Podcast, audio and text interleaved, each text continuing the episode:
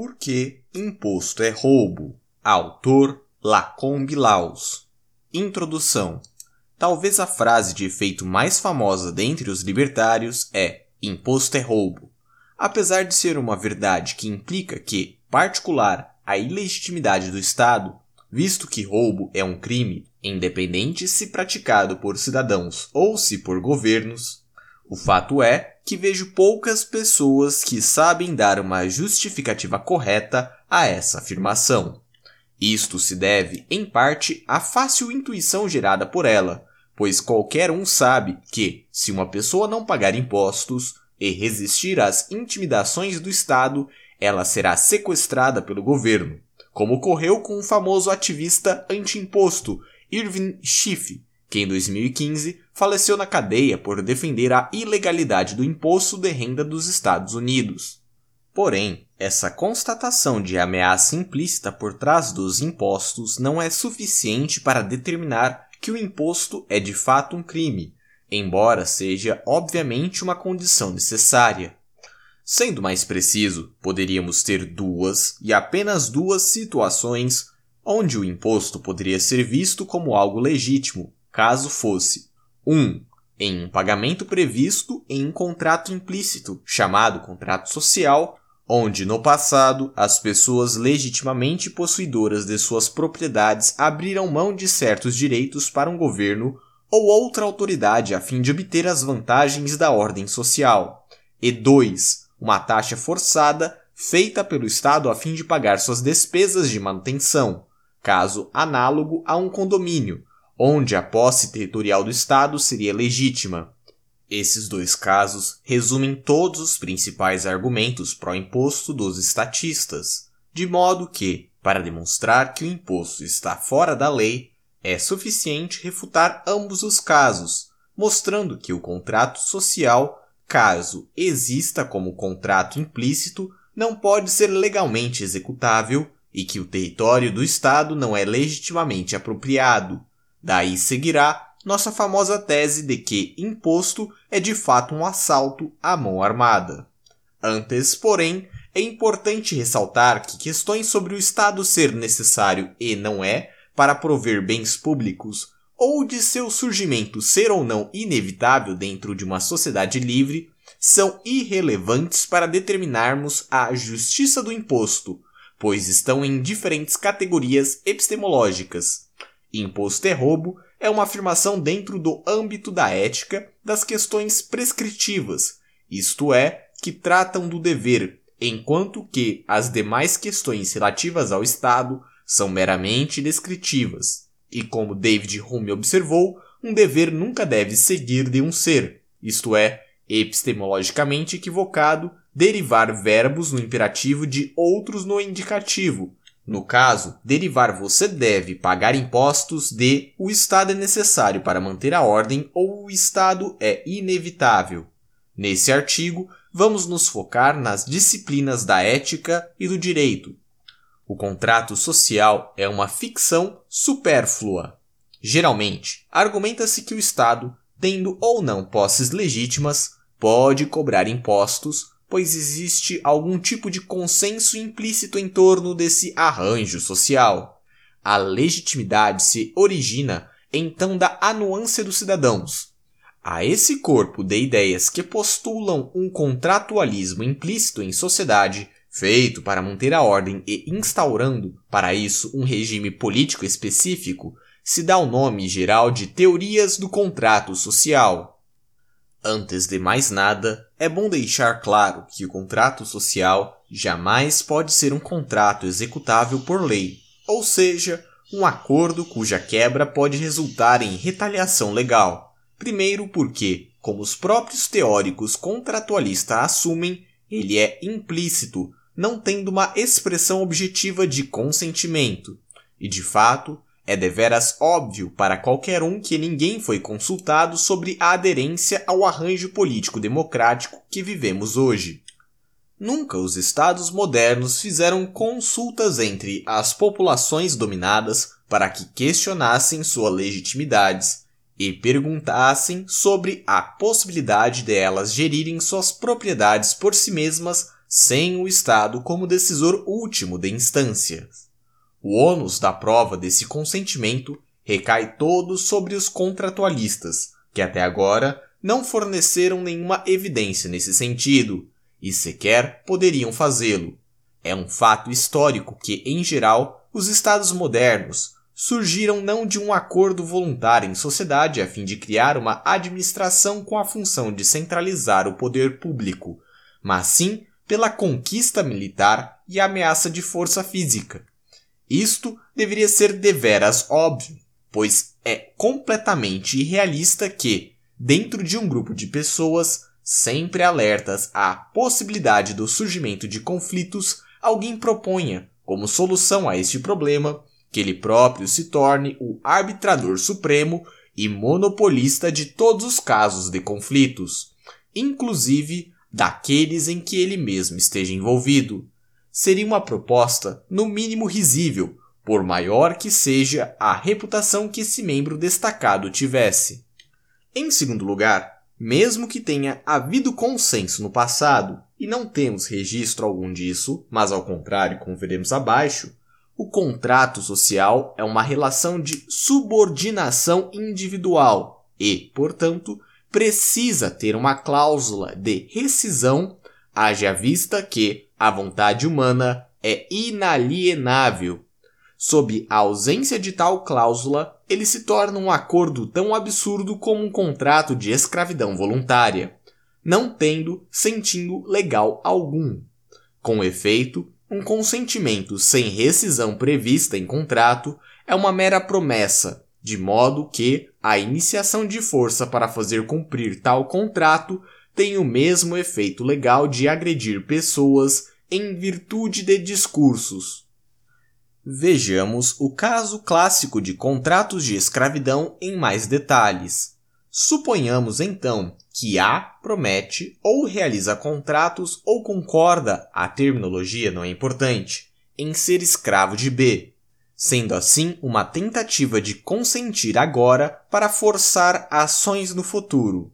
Se A depois muda de ideia e tenta fugir, pode B usar força contra A? Esta é a pergunta crucial. Se a resposta for sim, isso significa que A não tem o direito de se opor e alienou eficazmente os seus direitos. No entanto, isso não poderia acontecer simplesmente porque não há nenhuma razão para que A não possa retirar o seu consentimento. Assim, não é inconsistente para A, mais tarde, se opor ao uso da força. Tudo o que A fez anteriormente foi proferir palavras para B, tais como: Eu concordo em ser seu escravo, mas isso não agride bem qualquer sentido subjetivo tanto quanto não há agressão ao proferir o seguinte insulto: Você é feio. As palavras por si só não podem agredir. Isso é, inclusive, uma das razões as quais justificam o direito à liberdade de expressão. Em poucas palavras, um proprietário de escravos deveria ter o direito de usar a força contra o escravo para que a escravidão seja mantida e que os direitos sejam dessa forma alienados. Entretanto, o escravo não teria previamente iniciado força contra o proprietário de escravos. Logo, o proprietário de escravos não tem o direito de usar a força contra o escravo, e assim nenhum direito de fato foi alienado. O mesmo vale para o contrato social, que pode ser pensado como um caso particular do que aqui exposto. Em terceiro e último lugar, se existiu um contrato social para legitimar a expoliação moderna do Estado, então ele certamente diz respeito às gerações passadas e não às nossas. E da mesma forma que crimes não podem passar de pais para filhos, visto que a pena é sempre individual, promessas de cumprimento contratual também não. Assim, um consentimento implícito ou não no passado não pode ser herdado hoje pelas gerações que não participaram direta ou indiretamente desse processo. Tendo derrubado as teorias do contrato social sobre o prisma jurídico, resta dele apenas mera formalidade, um conceito abstrato para ilustrar uma suposta necessidade do Estado. Este foi o caso de Thomas Hobbes, que sustentou que, em estado natural, as pessoas iriam reivindicar cada vez mais direitos, ao invés de menos, levando a conflitos incessantes e cada vez maiores. Urge, então, a necessidade de um arbitrador soberano acima e exterior à sociedade civil. A ideia jurídica por trás disso é clara. Acordos requerem um fiscal externo que os torne vinculantes. O Estado não pode, portanto, seguir daí, pois quem iria tornar esse mesmo acordo vinculante se não há árbitros fora do Estado? De duas uma. Ou será necessário a instauração de outro Estado, caindo em regressão infinita, ou o próprio Estado robesiano está, por si só, em estado de anarquia dentro de si mesmo. Na prática, nos encontramos no segundo caso, onde o Estado não está vinculado a nenhum fiscal externo. Não há contratos fora do Estado de modo que todos os conflitos envolvendo-o, seja deles como cidadãos privados, seja entre ele e seus parasitas, será sempre resolvido dentro de seus próprios mecanismos jurídicos, com suas próprias autoimpostas regras, isto é, com as restrições que ele mesmo e apenas ele se impõe a si. Em relação a si próprio, o Estado ainda está no estado natural de anarquia, caracterizada pela autofiscalização e pelo autocontrole, da mesma forma que a sociedade em estado natural. Só que pior, dado que o homem é como ele é e dado que o Estado é formado por homens, ele tem uma tendência natural a mediar seus conflitos em seu próprio benefício em detrimento dos cidadãos privados. O totalitarismo é seu destino inevitável. Outro teórico do contrato social foi John Locke, que, assim como Hobbes, inicia sua teoria focando no estado de natureza, que através do contrato social vai se tornar o estado civil.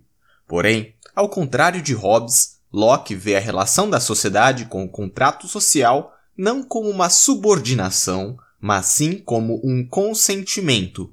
E uma vez que o consentimento é dado, o governo, segundo Locke, tem o dever de retribuí-lo, garantindo a liberdade individual de duas formas básicas, fazendo valer o direito à propriedade para o homem conseguir seu sustento e sua busca à felicidade, e assegurando a estabilidade jurídica para que os homens possam resolver seus conflitos e assim assegurar a paz. Um importante ponto do contratualismo lockeano é que a delegação de poder ao governante não retira dos indivíduos o direito de removê-la se eles julgarem que o governante traiu a confiança nele depositada. Abre citação. Pois todo o poder concedido em confiança para se alcançar um determinado fim estando limitado por este mesmo fim, sempre que este fim é manifestamente negligenciado ou contrariado, a confiança deve necessariamente ser confiscada e o poder devolvido às mãos daqueles que o concederam, que podem depositá-la de novo onde quer que julguem ser melhor para sua garantia e segurança. Fecha a citação. Assim, o governante que quebra a confiança nele depositada está, segundo Locke, em estado de guerra com a sociedade, pois agiu de modo contrário ao direito, do mesmo modo que o indivíduo que viola a lei natural. Apesar do significativo avanço do contratualismo lockeano frente ao de Hobbes no que diz respeito às liberdades individuais, dada sua ênfase na manutenção do direito natural à propriedade e no consenso dos cidadãos, ele peca em ser demasiadamente ingênuo do ponto de vista político. O ponto de Locke a favor de um governo voluntário que tem legitimidade enquanto cumprir suas funções delegadas pela sociedade civil pode parecer razoável à primeira vista, mas, afinal, o Estado é uma instituição de natureza definitiva, e as ações esperadas disso são determinadas pela sua natureza e não pelos nossos desejos e fantasias. Então, a verdadeira questão é se é realista esperar este tipo de operação automática e imparcial de um monopólio centralizado, e de fato não é. O poder corrompe porque atrai o corruptível, e o sistema de incentivos de um monopólio estatal é verdadeiramente perverso. A história está aí para mostrar que, como tendência geral, a liberdade humana é cada vez mais sufocada pela ameaça estatista e pouco ou nada pode se fazer para deter isso dentro do âmbito político. A experiência histórica da Revolução Americana foi profundamente influenciada por John Locke e ilustra muito bem o caráter utópico das ideias lockeanas de governo limitado e consensual. A famosa frase governos são instituídos entre os homens, derivando seus justos poderes do consentimento dos governados, foi proferida quando os revolucionários norte-americanos justificaram sua secessão do Império Britânico, dando um marco inicial à Primeira República, fundada por um ideário genuinamente liberal. A Constituição americana foi redigida no propósito de limitar as funções do governo para os propósitos lockeanos e, assim, em tese, proibia cabalmente o exercício de políticas esquerdistas, bem-estar social e direitistas, belicismo, e é claro também que o significado geral da Constituição não dá margens para dúvida. O princípio dominante de que tudo que o governo federal não está autorizado a fazer está proibido de fazer. A décima emenda, por exemplo, proíbe o governo federal de exercer quaisquer poderes não especificamente atribuídos a ele pela Constituição. Isso por si só invalidaria o estado de bem-estar social e, de fato, praticamente toda a legislação progressista. Mas quem se importa?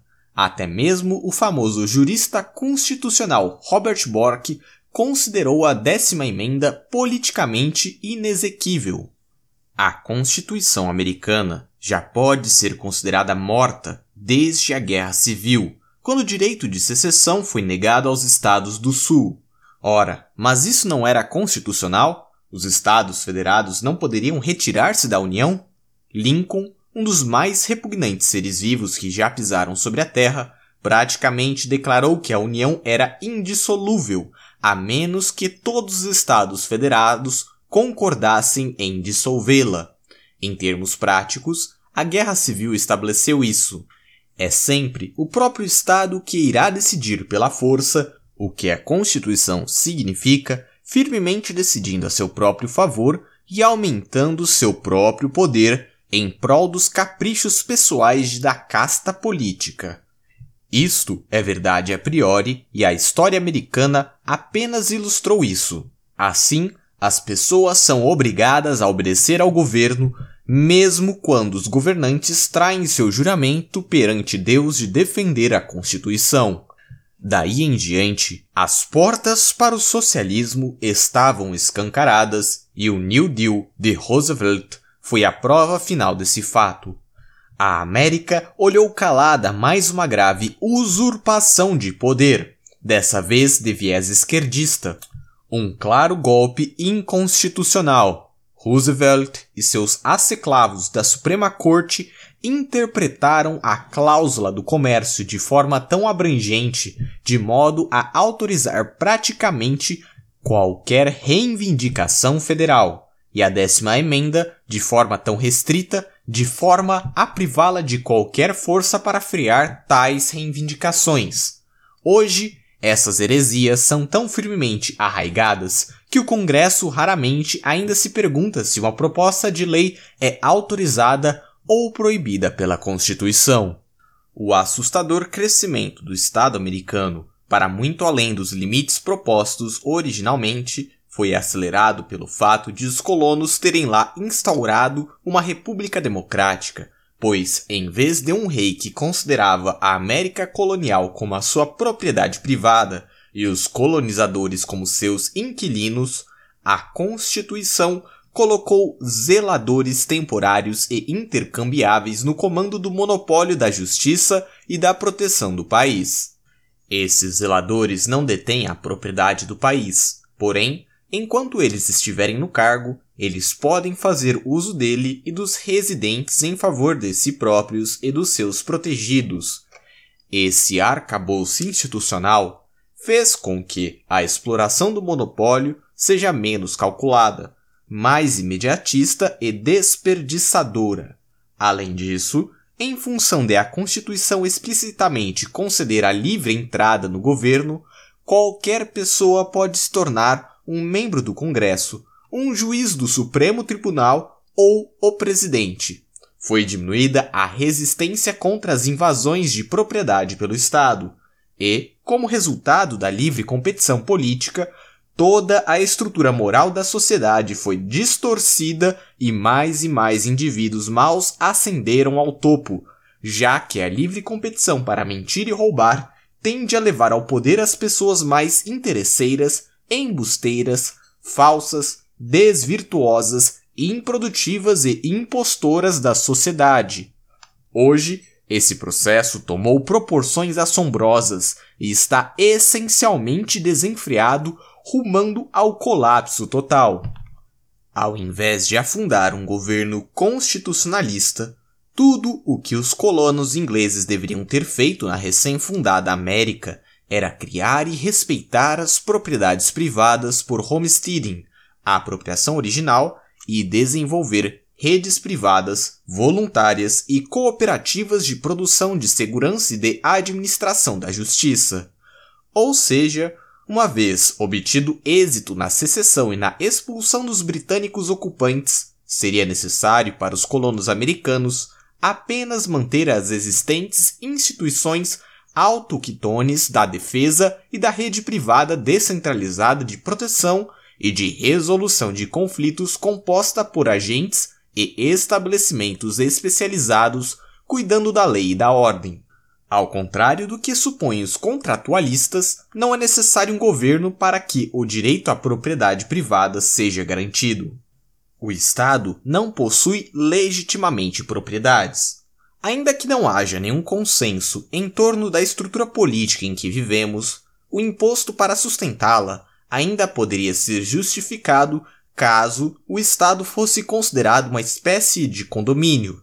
Esse seria o caso se e somente se ele possuísse posses legítimas, pois daí seu território configuraria propriedade e o indivíduo que não estiver satisfeito com o retorno do imposto e se rejeitar a pagá-lo, teria apenas a opção de deixar o país. Do contrário, o uso de força por parte dos agentes do Estado estaria justificada. Essa Geralmente é a visão das ditaduras e dos regimes nacionalistas totalitários, onde o chavão ame seu país ou deixe-o, é muito comum e aparece em diversas versões nas propagandas governistas. Veremos, contudo, que esse não é o caso e que a história do surgimento dos estados e de suas evoluções territoriais está profundamente marcada por guerras e injustiças nas delimitações de seus títulos de propriedade. Dado que estamos analisando a justiça dos atos do próprio Estado, precisamos de uma teoria legal consistente e independente do mesmo. Mais especificamente, precisamos de uma norma universal e atemporal acerca da justiça de delimitação de títulos de propriedade que nos forneça um critério preciso e objetivo de quando determinada posse é justa, isto é, quando ela configura a propriedade entendida aqui como direito legal de controle exclusivo de um bem escasso. Comecemos então do início, respondendo a mais básica das perguntas do direito: para que precisamos de leis? A chave para resolvê-la reside no conceito de escassez, que é o que caracteriza nossa realidade econômica na Terra. Com efeito, se considerarmos um mundo de completa abundância, onde todos os recursos teriam replicabilidade infinita, sem danos às cópias originais, então nenhuma lei de delimitação de propriedade seria necessária e tampouco a ideia de roubo faria sentido. É apenas em virtude da finitude dos recursos disponíveis para o homem agir que necessitamos de uma regra universal para especificar quem tem o direito de controlar o que. Na própria ação humana, o conceito de escassez já está subentendido, pois ao agir, o homem está fazendo escolhas específicas de como usar o seu próprio corpo, também um recurso escasso, e os bens que o circundam. E escolher, isto é, preferir um estado de coisas a outro, implica que nem tudo, nem todos os prazeres ou satisfações possíveis podem ser obtidos de uma só vez e ao mesmo tempo ocorre, na verdade, o exato oposto. A ação humana implica que algo considerado menos valioso tem de ser declinado de forma a que se possa ater-se a qualquer outra coisa considerada mais valiosa. Assim, escolher também implica sempre a avaliação de custos, adiar possíveis prazeres, porque os meios necessários para consegui-los são escassos e são ligados a algum uso alternativo que promete retornos mais valiosos que as oportunidades preteridas. Assim sendo, a escassez combinada com o convívio do homem em sociedade produz conflitos que dizem respeito ao controle de um mesmo bem, isto é, um mesmo meio, para atingir fins distintos. Enquanto mais de uma pessoa existir e as amplitudes de suas ações se interceptarem, enquanto não existir nenhuma harmonia e sincronização de interesses pré-estabelecidos entre essas pessoas, os conflitos sobre o uso do próprio corpo delas e dos recursos escassos delas, em geral, serão inevitáveis. É para resolver tais conflitos que as leis se fazem necessárias, uma vez que uma regra universal acerca do uso e controle de recursos escassos tenha sido estabelecida e todos passarem a segui-la, então naturalmente os conflitos cessarão pois as distinções entre o que é meu e seu estarão definidas por via dessa regra. As próximas perguntas que se seguem, que são inevitáveis nesse ponto, são: existe uma tal regra? E se existe, ela é única? Ou será que existe uma infinidade delas, sendo nossa escolha essencialmente arbitrária? A resposta é que existe apenas uma e sua escolha é uma necessidade lógica dado os propósitos da lei. Pode-se concluir isto usando a exigência da universalidade e analisando a importante distinção entre posse e propriedade. A intuição aqui é bastante simples, pois se uma pessoa invade minha casa e toma meu carro, ela terá a posse dele, mas a propriedade do carro continua sendo minha, desde que, é claro, eu não tenha tomado esse carro de ninguém. Passemos a ser mais precisos. Queremos determinar a justiça sobre a posse de um determinado bem X. Vamos também exigir que o bem X seja de fato escasso, pois do contrário, a própria noção legal da posse passa a não fazer sentido, já que bens não escassos, como as ideias, por exemplo, podem estar em posse de uma infinidade de pessoas sem danos ou alterações ao bem original. Assim sendo, o bem X só pode ser controlado simultaneamente por um número limitado de pessoas. Suponhamos que ele esteja sobre a posse de um grupo de pessoas que denotaremos por A e que outro grupo, digamos B, reivindique essa posse. Quem tem direito ao controle exclusivo de X? Uma hipótese já pode ser descartada de antemão, a saber, se B reivindica X apenas por declaração verbal, sem nunca ter tido um elo objetivo com X, pois se pudéssemos ter propriedades apenas por decretos, então jamais iríamos resolver conflitos, mas sim perpetuá-los, sistematizando-os legalmente no convívio em sociedade. Uma norma de delimitação por decreto verbal não atende aos propósitos último da lei, que é o de eliminar os conflitos. Suponhamos então que a reivindicação de B se dá argumentando que, ao contrário de um mero decreto, ele teve um elo objetivo com X, assim como A o tem. O que deve ser feito a fim de determinar a propriedade de X? Novamente, precisamos nos ater à questão dos conflitos e distinguir quem é que teve o primeiro uso do bem. Uma norma que visa resolver conflitos não pode ser consistente com as éticas retardatárias, dando privilégio de uso a quem tomou posse dos bens depois do usuário original. Com efeito, qualquer regra que fizesse com que os que vierem depois, ou seja, Aqueles que de fato não fizerem algo com os bens escassos, tivessem tanto ou mais direito quanto os que chegaram por primeiro, isto é, aqueles que fizeram algo com os bens escassos. Então, literalmente ninguém teria a permissão de fazer nada com nada, já que teriam de esperar pelo consentimento de todos os que ainda estivessem por vir antes de fazer o que quisessem. Se B fez uso posterior a A do bem X sem o consentimento de A, então ele não pode ser proprietário de X, uma vez que uma tal regra, se universalizada, impossibilitaria o uso de X, também instaurando o conflito em sociedade. Em outras palavras, B, neste caso, seria classificado como um ladrão. Resta-nos a última possibilidade de B ter feito o uso de X antes de A. Se assim for, então os papéis se invertem e A passa a ser um possuidor ilegítimo de X. Isto, contudo, não é suficiente para declararmos que B tem uma justa reivindicação a X, mas apenas que a reivindicação de B é mais justa que A. Pode ocorrer que outro indivíduo ou grupo de pessoas, digamos C, reivindique o bem X de B, mostrando assim como B fez com A que teve um elo objetivo mais antigo que o de B. Neste caso, C teria uma reivindicação melhor, mas que por si só não garante uma posse justa, pois com efeito pode ainda surgir outro grupo D comprovando uma apropriação anterior à de C, e assim por diante. Obviamente, esse raciocínio para em um e apenas um dos dois seguintes momentos. 1. Um, quando ninguém mais, além do possuidor, reivindica o bem X, ou 2. Quando o bem X foi apropriado originalmente, isto é, retirado de seu estado natural. Em ambos os casos, obtemos uma situação isenta de conflitos e, considerando por abuso de linguagem, um bem abandonado, cujos possuidores anteriores não mais reivindicam sua propriedade como um bem em estado natural.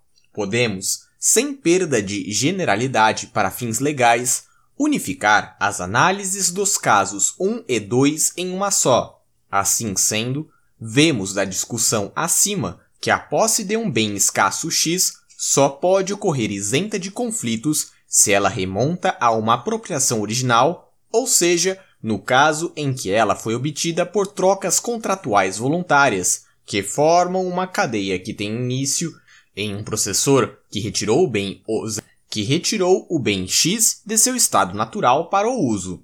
E dado que a lei visa resolver conflitos, esta é a única posse do bem X legalmente justificável.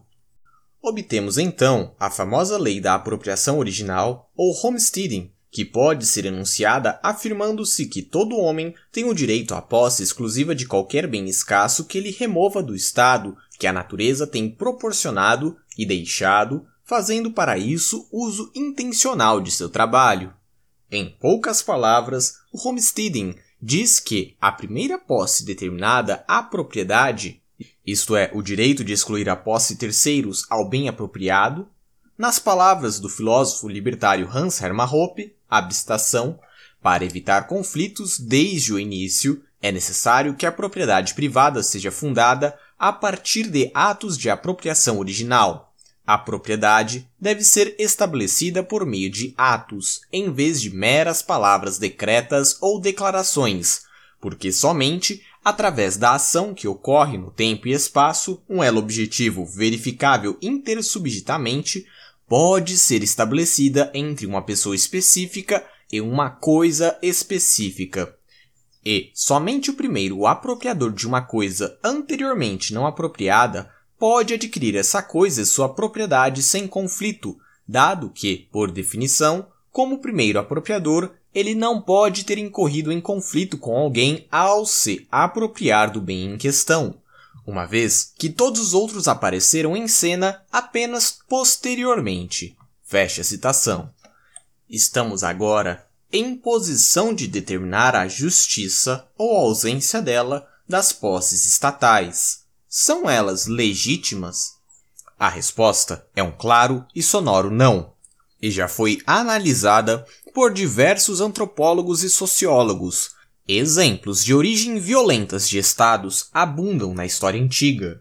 O antropólogo alemão Franz Oppenheimer resumiu o que chamamos de origem exógena do Estado pela típica história de um clã de famílias que, pressionado pela escassez de bens e pela queda no padrão de vida resultante da superpopulação absoluta, resolveu, por uma opção pacífica, não guerrear com outras tribos vizinhas e passar a produzir controlando a terra e graças ao processo de produzir bens ao invés de simplesmente consumi-los, eles passaram a poupar e estocar bens para o consumo posterior.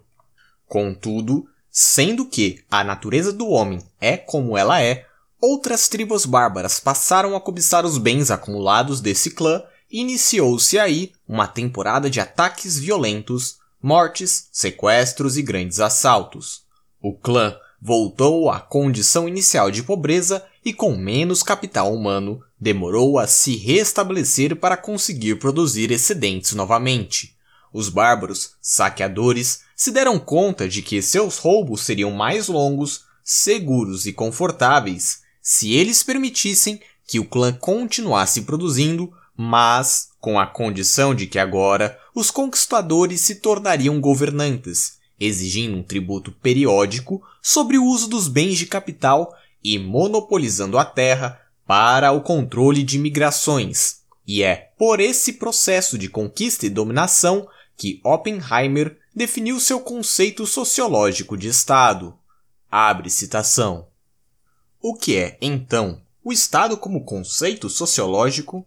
O Estado, na sua verdadeira gênese, é uma instituição social forçada por um grupo de homens vitoriosos sobre um grupo vencido, com o propósito singular de domínio do grupo vencido pelo grupo de homens que os venceram, assegurando-se contra a revolta interna e de ataques externos.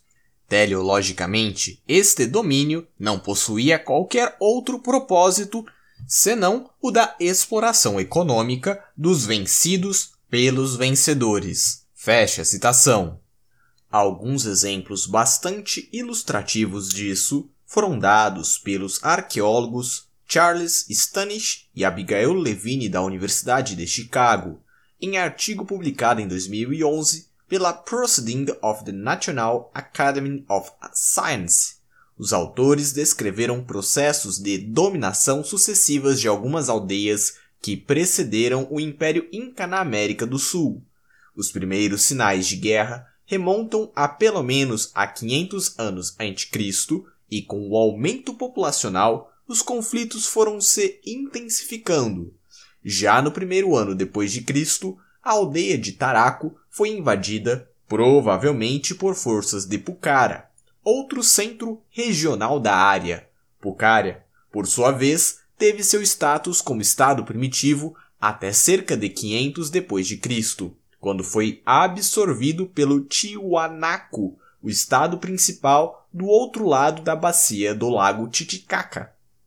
Um processo muito similar de um estado inicial surgindo de decorrentes chefdomos beligerantes foi identificado no vale de Oaxaca, do México, por um estudo de Kent V. Flannery e Joyce Marcos, dois arqueólogos da Universidade de Michigan, também publicados no PNAS por volta de 4.500 anos atrás, havia cerca de 80 aldeias do vale. Com o aumento populacional, um período de guerra intensa se instaurou a partir de 2450 a 2000 anos atrás, que culminou com a vitória de uma cidade sobre todas as demais no vale e finalmente com a formação do estado Zapotec.